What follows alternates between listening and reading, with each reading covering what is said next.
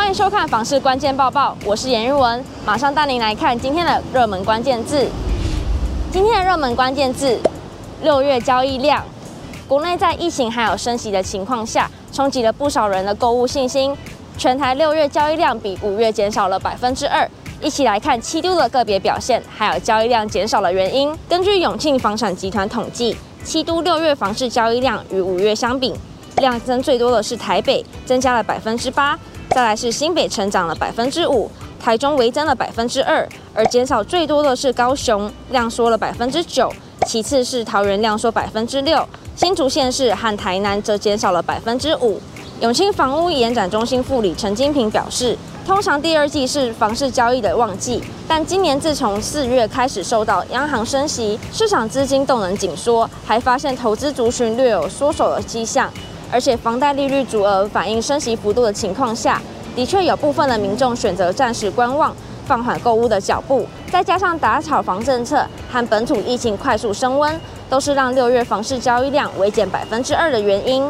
如果景气持续下滑，又或是下半年再次升息，未来的房市到底会有怎么样的走向呢？陈金平提醒，全球高通膨现象短时间内恐怕很难改变，各经济预测机构纷纷下修了今年全球的经济成长率，并示警下半年经济景气将有下行的风险。美国联准会在五六月都宣布了升息，货币的紧缩趋势确立，资金潮也出现了退场迹象，全球股汇市大幅震荡，那么台湾也无可避免。国内景气灯号连亮了三个绿灯，显示经济扩张动能趋缓。国内消费者信心指数更创了十二年来的最悲观，民众的消费及购物信心动能明显下滑。本土疫情也难有去年后疫情时代的激情演出，预估今年的房市将成价平量缩的格局。今天的精选新闻，首先来关心租金上涨的议题。疫情让很多餐饮业、服务业难以经营，加上物价上涨、通膨严重，还是有很多房东坚持涨租，让承租者压力更大。位在新庄中平路的老字号粉条冰店，是在地人夏天必吃的热门冰品。但冰店老板最近透露，原本店租一个月六万多元，房东直接涨租到九万元，压力真的太大了，才考虑不继续经营。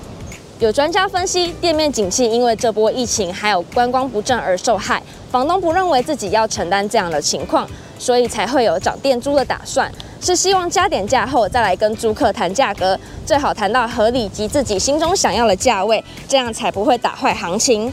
再来，有混血网红在入境后对台湾的房子大改观。比利时与中国混血网红席兰今日入境台湾隔离，他在抵台前有特地上租屋网站找房，当时他痛批台北房子品味太差了，就算预算拉高到二十万，房子一样丑。不过如今本人亲临台湾，让他大改观。赞叹台湾的街景实在太漂亮了，跟上海挺像的，说一切很有亲切感，还有新鲜感。最后来教大家几招冰箱的省电技巧。第一招，少开冰箱门就能省电，每开一次冰箱门，压缩机就会多运转十分钟。建议想好拿什么再来开冰箱。第二招，冰箱保持不放超过七到八分满，否则不但耗电，还会降低保冷效果。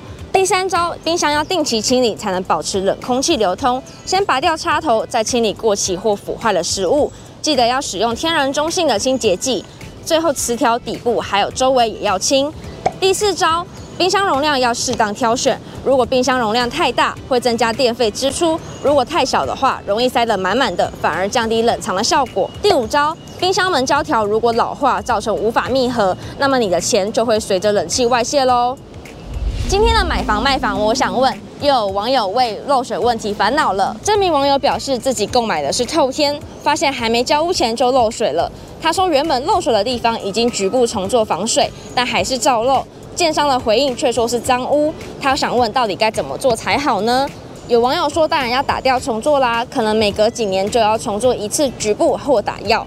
也有网友强调打掉重做不是问题，最重要的是要要求建商保护至少五年。